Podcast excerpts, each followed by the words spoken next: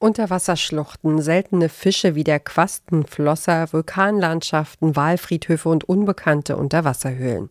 Die Ozeane sind mit einer durchschnittlichen Tiefe von knapp 4000 Metern bis heute der am wenigsten erforschte Raum auf diesem Planeten.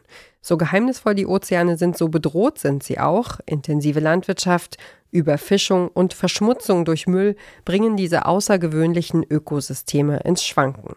Sie zu schützen ist nicht leicht und trotzdem widmen sich Menschen dieser Aufgabe. Wie ein Buch dabei helfen kann, darum geht es hier im Klimapodcast von Detektor FM. Mein Name ist Ina Lebetjew. Schön, dass ihr mit dabei seid. Mission Energiewende.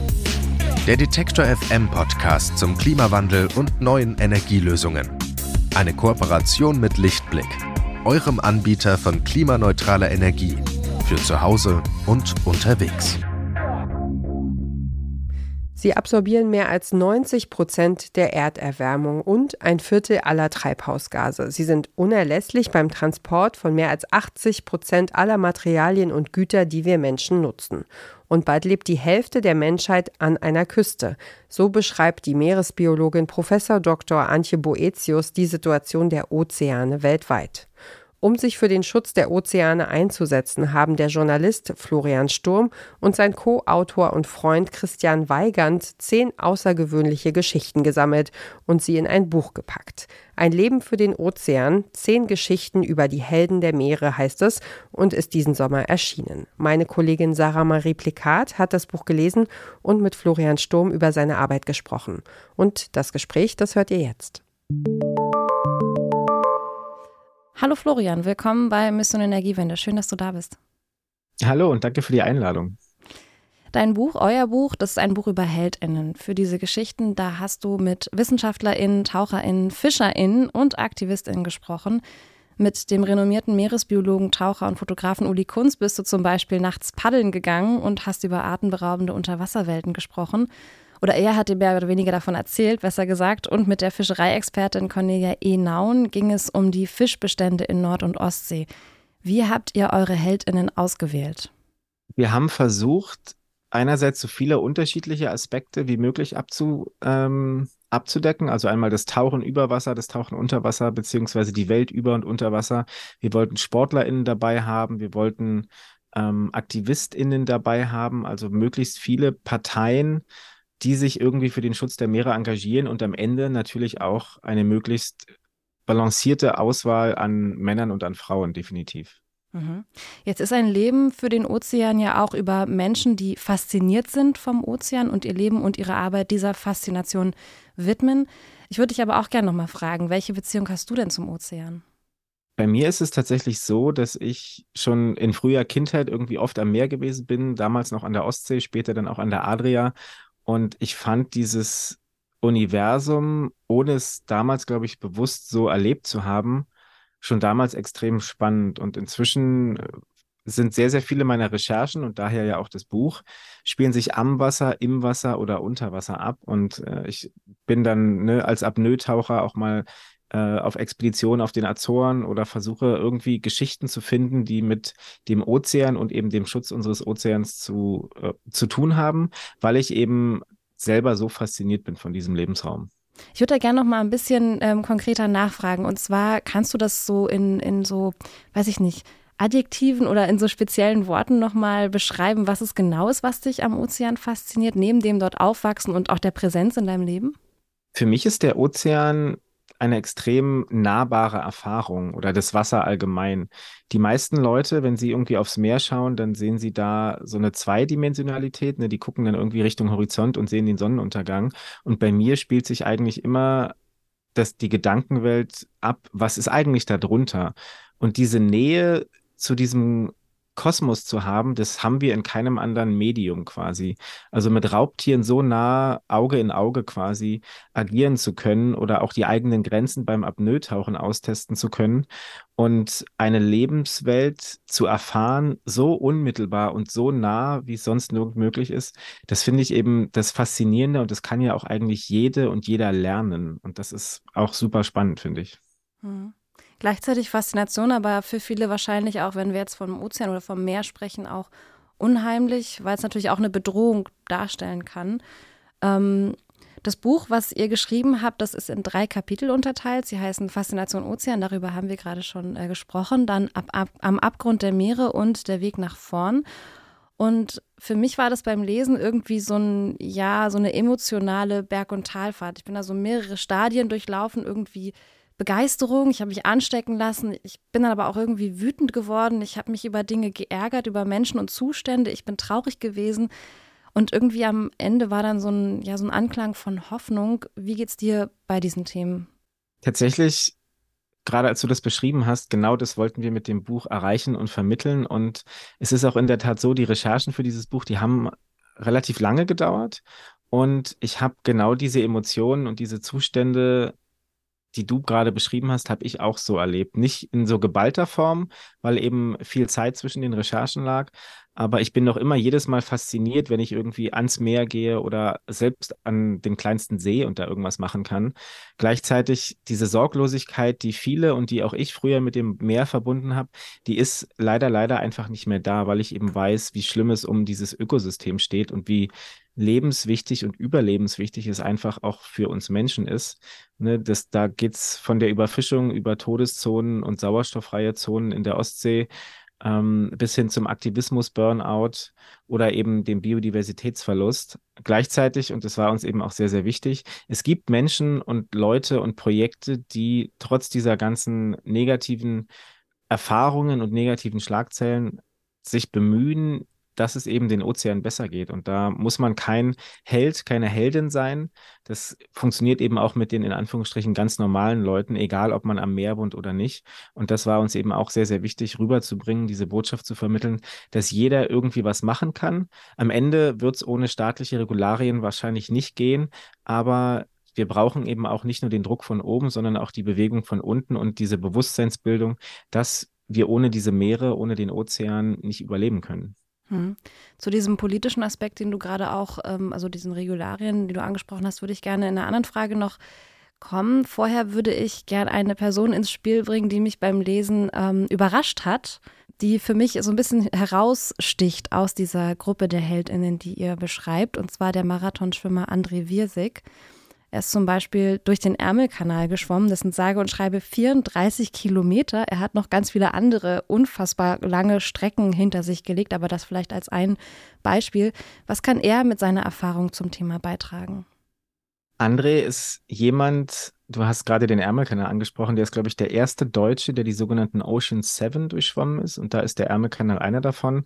Und er erlebt, glaube ich, den Ozean so unmittelbar wie niemand sonst. Also er hat, er ist auch der erste Mensch, der von vom Festland nach Helgoland geschwommen ist und das eben, ich glaube, knapp 60 Kilometer durch die offene Nordsee, eines der schwierigsten und gefährlichsten Meere überhaupt.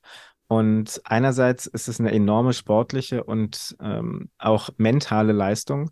Andererseits generiert er dafür oder damit mit seinen Abenteuern, mit seinen Expeditionen auch enorm viel Öffentlichkeit für den Schutz der Meere. Und er ist, glaube ich, inzwischen auch ähm, Botschafter der Deutschen Meeresstiftung.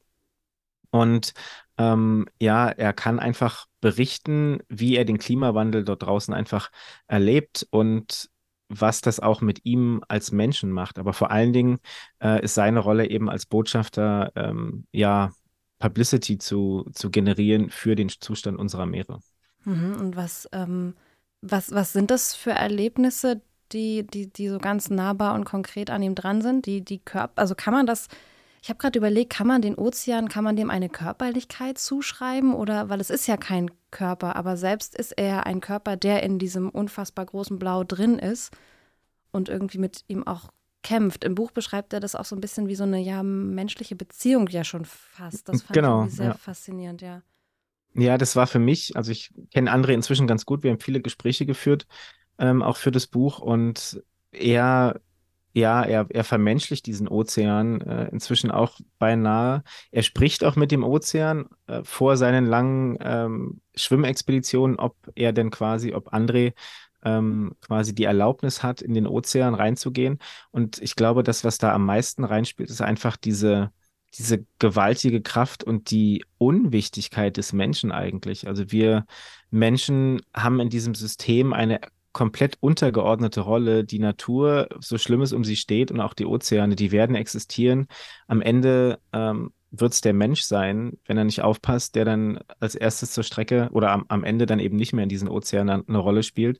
Und diese, diese dieses Einordnen, dieses Einnorden dieser Kräfteverhältnisse, ich glaube, das ist mir vor allen Dingen in den Gesprächen mit André auch immer wieder ins Bewusstsein zurückgekommen, dass er sagt, und da gibt es auch einen schönen Satz aus dem Buch, der Ozean ist der letzte Punk. Also André schwimmt stundenlang, teilweise 18, 19 Stunden nur in Badehose und Badekappe durch 12 Grad kaltes Wasser. Und dem Ozean ist es vollkommen egal, ob André da ist oder nicht. Und André ist ein ziemlich rauer Typ, ein ziemlich authentischer Typ.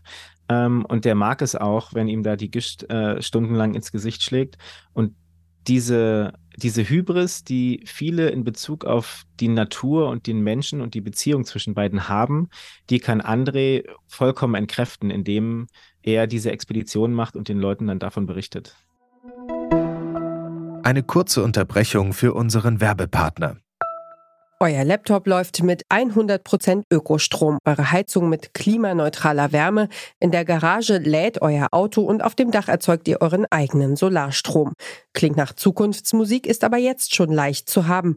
Bei Lichtblick bekommt ihr alles, was ihr für einen klimaneutralen Lebensstil braucht. Jetzt einfach wechseln zu Deutschlands größtem Ökostromanbieter. Ich habe es vorhin schon so ein bisschen, du hast es angesprochen, ich habe äh, jetzt quasi schon drauf so vorahnungsmäßig hingewiesen, die Ozeane, die sind auch politisch. Und deswegen würde ich gerne mit dir über Politik in dem Zusammenhang auch sprechen. In diesem Jahr haben sich die Vereinten Nationen auf ein Abkommen zum Schutz der Hochsee geeinigt. Dieses internationale Abkommen zur Erklärung, das soll verbindliche Regeln für ausgewiesene Schutzgebiete außerhalb nationaler Grenzen schaffen und diese Verhandlungen dazu haben 15 Jahre gedauert. Was haben deine GesprächspartnerInnen zu diesem Vorhaben gesagt, zu diesem Abkommen gesagt?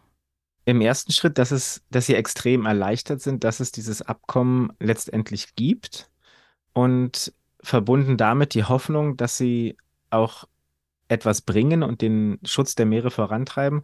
Gleichzeitig ist der Hoffnungsschimmer aber bei vielen auch nicht allzu groß. Also dieses Abkommen 30 by 30, also dass bis 2030 30 Prozent dieser Wassermassen unter Schutz gestellt werden, ähm, da wird, da kursiert oft dieser Begriff der sogenannten Paper Parks, also dass viel Administration ähm, ins Leben gerufen wird und viel Papierkram ausgefüllt wird, dass es diese diese äh, Schutzgebiete, diese MPAs, Marine Protected Areas heißen die, dass es die dann auf dem Papier gibt, aber sie wirklich effektiv zu überwachen, das ist nahezu unmöglich. Und da sehen halt viele die Herausforderung. Einerseits ist es schön, dass es die eben gibt, andererseits ist wirklich äh, standardisiert und auch effizient und wirksam zu überwachen. Da weiß noch niemand, wie das momentan funktionieren soll. Hm. Jetzt bezieht sich ja dieses UN-Hochseeschutzabkommen auf Gebiete außerhalb nationaler Grenzen. Es gibt Schutzgebiete innerhalb nationaler Grenzen. Ein sehr großes und wichtiges Zusammenhängendes ist äh, das Wattenmeer, ein Lebensraum von mehr als 10.000 Tier- und Pflanzenarten. Und genau in diesem Schutzgebiet, da darf auch gefischt werden und nicht nur das, da dürfen auch Schleppnetze verwendet werden, die diesen Boden dann komplett aufwühlen und auch zerstören. Du zitierst im Buch den Meeresbiologen Philipp Schubert, der dafür sehr plastische Worte findet. Ich zitiere ihn. Inzwischen ist bekannt, dass in der Nordsee, wo auch eine Menge Seegras wächst und viel mehr wachsen könnte, jeder Quadratmeter der Schleppstrecken pro Jahr dreimal umgepflügt wird. Dreimal. Da kann sich gar kein Kohlenstoff mehr ablagern. Wir haben also einen riesigen CO2-Speicher, das Wattenmeer, einfach so der Fischerei hingegeben für Krabbenbrötchen. Zitat Ende. Wie sehr können solche Schutzgebiete, also du hast gerade schon angesprochen, dass es im ähm, außernationalen Bereich, sage ich mal, schwierig sein wird oder dass eine Kritik daran ist, ähm, das zu überwachen, aber wie sehr können solche Schutzgebiete überhaupt garantieren, dass das Ökosystem mehr auch wirklich geschützt wird? Garantieren können sie das, glaube ich, nicht. Sie können die oder nur sehr, sehr in sehr, sehr bedingtem Maße, aber sie können grundsätzlich erstmal die Möglichkeit dieses Schutzes ähm, erhöhen. Aber das, was Philipp und äh, mit ihm habe ich gesprochen, weil er ein Forschungsprojekt leitet über die Renaturierung, also die Wiederansiedlung von, von Seegras in der Kieler Förde. Und äh, da habe ich ihn an einem dieser Gebiete besucht und wir haben uns da über dieses gesamte Projekt unterhalten und er meinte eben auch, dass Seegras eine andere Art, aber auch Seegras wächst äh, im Wattenmeer und das ist ja grundsätzlich dieser extrem große Konflikt zwischen Naturschutz und Industrie, zwischen Wirtschaft und Umwelt. Und da, also Philipp, das ist noch die, die nett zitierte Variante, die wir da im Buch haben. Also er hat es tatsächlich äh, als die, als das Diktiergerät dann nicht mehr lief, äh, auch noch ein bisschen anders ausgedrückt. Aber auch für mich und ich bin da auch natürlich, sonst hätte ich dieses Buch nicht geschrieben, irgendwo auf Philipps Seite und auf Seite der Aktivisten und Umweltschützer und ForscherInnen. Ähm, auch für mich ist es nicht nachvollziehbar und das kommt auch in dem Kapitel mit Cornelia Nauen, die du vorhin angesprochen hast, raus, warum sich die Fischereiindustrie so verhält, wie sie sich verhält, weil es eine relativ einfache Lösung gibt, dieses Fischereiproblem und Überfischungsproblem im Einklang zumindest einigermaßen mit Umwelt- und Naturschutz äh, zu bringen. Und da ist das, was im Wattenmeer abläuft, für mich völlig widersinnig und irrsinnig. Und eine andere Geschichte in dem Buch zeigt eben auch, ähm, da ging es um das Geisternetze Bergen vor Rügen, wo Naturschutzorganisationen und Industriefischer zusammenarbeiten. Dass es irgendwie dann doch geht, auf einen gemeinsamen Nenner zu kommen, aber da sind sie, glaube ich, im Wattenmeer noch nicht so ganz angekommen. Hm, das fand ich auch ein interessantes ähm, Beispiel, weil die, die einen, die FischerInnen, die wissen ja, wo sie ihre Gebiete haben und die anderen, die haben das Wissen darüber, die Umweltschutzorganisationen, was es braucht, das da irgendwie auch rauszuholen und, und auch diese Idee davon, ähm, wie der Ort geschützt werden kann. Das fand ich wirklich sehr interessant.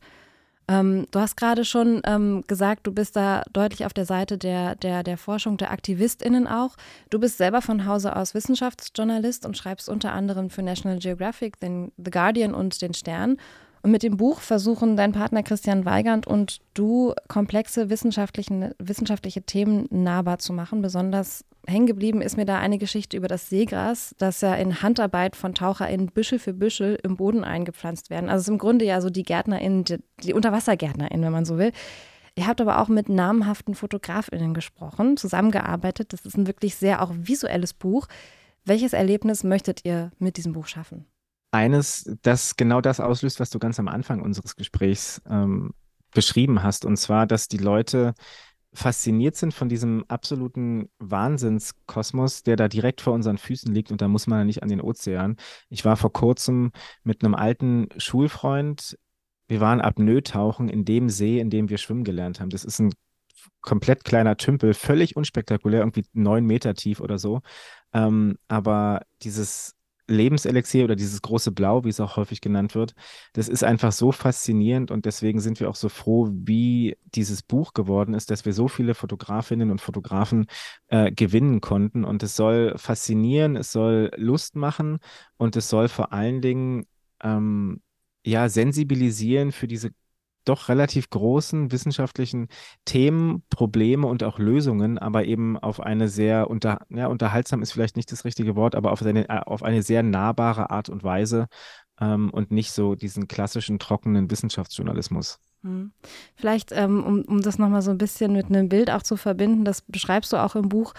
Ich glaube, das ist das Gespräch mit Uli Kunz wo, ähm, wo, also ist auch auf dem Cover, Cover drauf, dieses Bild im, im, im Eismeer mit, ähm, wo er quasi unter einem, ich glaube, es ist er, oder? Nee, er fotografiert äh, einen anderen Taucher oder ist er selber äh, das? Nee, das? Das ist er selber. Das ist ein Foto von Christian Hove, von einem Freund und Kollegen von ihm. Ah, okay. Dann ist er das selber und über ihm sieht man so einen, den, den Eisberg und das beschreibst du so, als würde der quasi, als könnte er fast wie ein Meteorit gerade auf ihn rauffallen. Das fand ich auch ganz interessant, dass wirklich so dieses, diese verschiedenen Farben von Blau ja sehr, sehr ins Auge springt. Mit eurem Buch, da wollt ihr nicht nur Missstände und Probleme aufzeigen, sondern auch eben Lösungsansätze. Das hast du schon gesagt. Und dafür habt ihr zum Beispiel in Marburg ein Team von Apnoe-TaucherInnen getroffen. Sie selbst nennen sich die Lahntaucher und veranstalten in regelmäßigen Abständen Cleanups und tauchen eben in die Lahn hinab, um dann eben Schuhe, Einkaufswagen, Verkehrsschilder, Plastikflaschen und vieles mehr, was Menschen in diesen Fluss schmeißen, wieder rausholen. Du selbst bist mitgetaucht. Was war das für ein Erlebnis? Völlig skurril, weil ich kurz vorher auf den Azoren war, bei 40 Meter Sicht getaucht bin und dann sitze ich da oder liege da in der Lahn. Es ist, ist relativ kalt und ähm, habe da meinen Neoprenanzug an und versuche mich so zu konzentrieren und atme und atme und atme. Dann nehme ich den Schnorchel aus dem Mund, mache die Augen zu und tauche ab Und nach zweieinhalb Metern bin ich schon auf dem Grund, aber ich habe gar nichts gesehen, weil es so trüb ist, weil die so sedimentbehaftet ist, aber an sich, es war taucherisch sehr, sehr interessant und auch sehr, sehr herausfordernd, weil eben die Sicht gleich null ist. Es hatte auch was von Unterwasser-Schatzsuche. Also ich bin dann da abgetaucht oder wir sind im, im Kollektiv dann immer in den Teams abgetaucht nacheinander. Und du siehst wirklich nur das, was im Schein deiner Taschenlampe ist. Also vielleicht so einen halben, dreiviertel Meter voraus und suchst dann da nach Handys oder nach allem, was quasi nicht natürlich aussieht. Und wir haben, ähm, ich glaube, an diesem einen Tag fast 300 Kilo Müll rausgeholt. Und auch die, abseits vom Tauchen, die Faszination und die Begeisterung dieses gesamten Teams, seien es die Leute, die tauchen oder aber die Leute, die sich engagieren wollen und mit dem Tretboot hinter uns oder neben uns herfahren, sodass wir ihnen den Müll geben können. Diese Begeisterung für den Meeresschutz so fernab der Küste zu erleben, das war auch ein super spannendes Erlebnis. Jetzt können ja nicht alle Menschen tauchen und direkt ähm, in den nächsten Fluss springen und da Müll rausholen.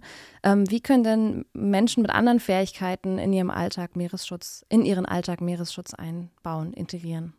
Da gibt es die unterschiedlichsten Möglichkeiten. Also es fängt beim Konsum an, äh, dass man, wenn man, also beziehungsweise beim Konsum und bei der Ernährung fängt es an, aber wenn du jetzt gerade auf die Fähigkeiten und Fertigkeiten ähm, anspielst, im Grunde kann der Ozean, können die Meere alles gebrauchen, von Datenfreaks, die irgendwelche Apps entwickeln, bis hin zu Kommunikationsleuten oder Schreinern, die äh, helfen, irgendwelche Prototypen zu entwickeln. Es können aber auch Leute sein, die beruflich überhaupt nichts mit dem Meer zu tun haben, ähm, weil Meeresschutz zu betreiben, gerade in der Forschung, es wird häufig romantisiert. Ähm, also da geht es dann darum, dass man irgendwo in Galapagos Schildkröten rettet oder eben, ich weiß nicht, mit Delfinen in, in, auf den Bahamas taucht oder so. Aber Meeresschutz ist an sich ein sehr, sehr zehrender Job, ein sehr, sehr kräftezehrender Job und deswegen wird auch viel vom Aktivismus Burnout gesprochen. Und da Freunde von mir, mit denen ich auch fürs Buch gesprochen habe, die meinten dann, dass es auch vielfach einfach, dass dem viel mehr geholfen ist, dem Ozean, wenn man einen in Anführungsstrichen normalen Job hat, der nichts mit Meeresschutz zu tun hat und dann aber ne, seinen, seinen Lebensstil so ein bisschen umstellt. Ich weiß nicht, torffreie Blumenerde ähm, kauft, um äh, den Balkon neu zu bepflanzen oder wenn es denn der Fisch im Restaurant sein soll, dass es eben regional und saisonal gekauft wird, beziehungsweise man auch über bestimmte Apps, die wir auch im Buch auflisten, dass man da eben dann schauen kann, wie wurde der eigentlich wo gefangen oder dass man auch sich politisch engagiert, vielleicht nicht selbst, aber mit den VertreterInnen des eigenen Landkreises einfach die mal zu solchen, ähm, auf solche Themen aufmerksam macht. Also da gibt es ganz, ganz viele Aspekte und deswegen haben wir auch das zehnte Kapitel ähm, von diesen zehn Geschichten, die es äh, gibt in dem Buch, haben wir dem der Leserin, dem Leser gewidmet, um zu schauen bzw. aufzuzeigen, was man alles selber machen kann, um den Ozean zu helfen. Da gibt es dann so zum Beispiel so kleine Kästchen, wo man reinschreiben kann, was, was fasziniert dich selber, was kannst du dafür tun, dass es irgendwie genauso bleibt. Und dann kann man da so Challenges machen. Und ähm, drunter steht, das fand ich auch, du bist wirklich, du, du hast quasi dann erst eine Challenge erreicht, wenn du wirklich jeden einzelnen Tag konsequent abgestrichen hast. Ähm, das ist auf jeden Fall auch ein, ein, ein Buch zum ja, sich selber hinterfragen und, und, und mitmachen an der Stelle. Wir haben gerade darüber gesprochen, wie Menschen in ihren Alltag Meeresschutz integrieren können. Ähm, Im Sommer, da ist es relativ naheliegend, da zieht es kleine und große Menschen ans Meer. Sie tragen die Schätze, die sie gefunden haben, wieder nach Hause, leere Muscheln, Steine, habe ich auch ganz viel gemacht als Kind. Ähm, aber jetzt steht der Herbst vor der Tür und die Ozeane sind vielleicht nicht mehr so präsent, vor allem nicht für diejenigen, die direkt dort wohnen. Wie könnt ihr eure Themen weiter unter die Leute bringen und was kann so ein Buch da jetzt vielleicht auch für den Schutz der Ozeane tun? Vor allen Dingen geht es um Bewusstseinbildung. Also wir haben jetzt auch die ersten Lesungen mit dem Buch äh, gemacht, beziehungsweise Buchhandlungen angeschrieben und ähm, die sind auch von der Art und Weise des Buchs und der Produktion, was uns natürlich sehr, sehr freut, sehr angetan, dass es eben so ein ähm, tolles Erlebnis ist, dieses Buch auch. Und ähm, auch viele Leute, wenn ich mit den Buchhandlungen, also wir gehen häufig tatsächlich selber in die Buchhandlung rein und stellen unser Buch vor. Und dann ist es uns immer wieder passiert, dass die Buchhandlungen am Anfang so ein bisschen skeptisch sind, aber wenn wir dann quasi die Dringlichkeit dieses Themas und auch die Art und Weise, wie wir diese Geschichten erzählen, wenn wir den Buchhandlung, äh, Buchhandlungen dieses Konzept so ein bisschen nahelegen, dann haben sie teilweise auch direkt Ideen, wem ihrer Stammkundschaft sie dieses Buch empfehlen können. Und am Ende ist es ja häufig so, das, was man liebt, da ist man auch bereit, was zu tun und das irgendwie zu schützen.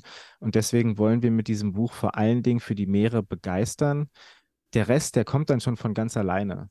Mhm. So zumindest unsere Hoffnung, dass die Leute sich dann auch immer tiefer mit dem, mit der Materie auseinandersetzen und dafür muss man ja gar nicht in irgendwelche extra Literatur einsteigen. Das haben wir ja alles in diesem Buch gesammelt.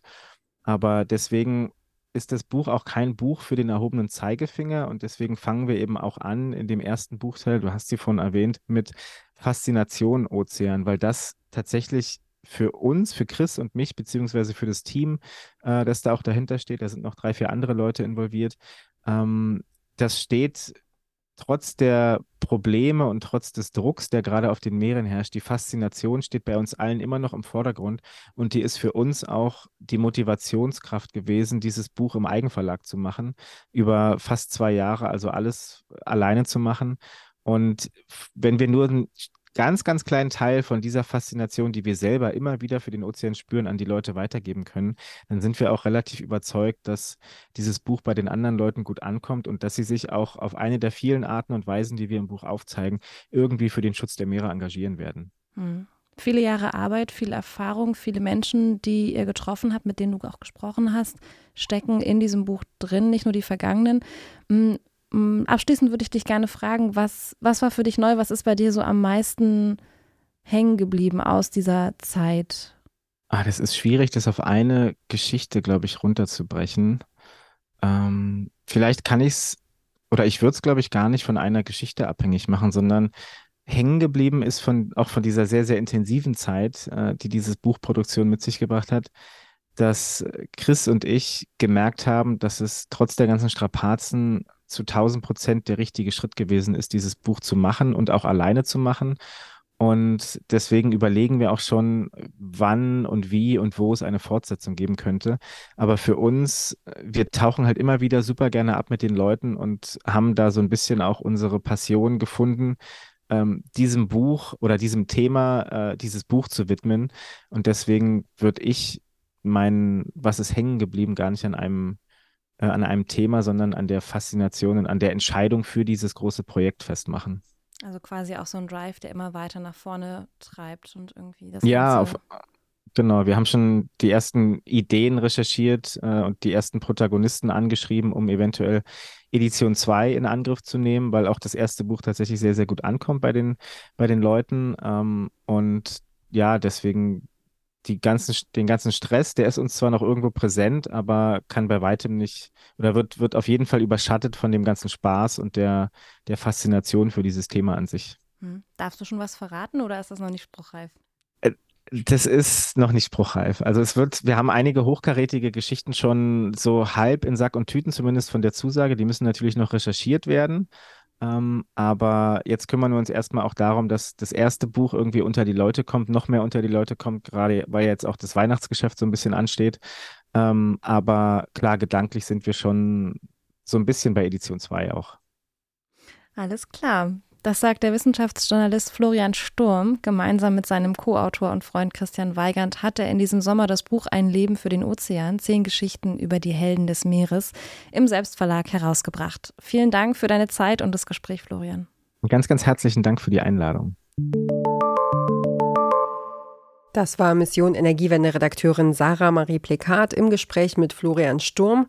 Mehr Infos zum Buch findet ihr auf der Website dazu einlebenfürdenozean.de. Und wenn euch diese Folge unseres Klimapodcasts gefallen hat, dann freuen wir uns, wenn ihr uns folgt, wenn ihr uns einen Kommentar da lasst auf der Podcast-Plattform eurer Wahl. Das trägt nämlich dazu bei, dass Menschen unseren Podcast finden und entdecken, die sich für unsere Themen eben auch interessieren könnten. Für heute sage ich Dankeschön fürs Zuhören. Ich bin Ina Lebetjew. Macht's gut. Bis bald. Wir hören uns. Mission Energiewende. Der Detektor FM Podcast zum Klimawandel und neuen Energielösungen. Eine Kooperation mit Lichtblick, eurem Anbieter von klimaneutraler Energie für zu Hause und unterwegs.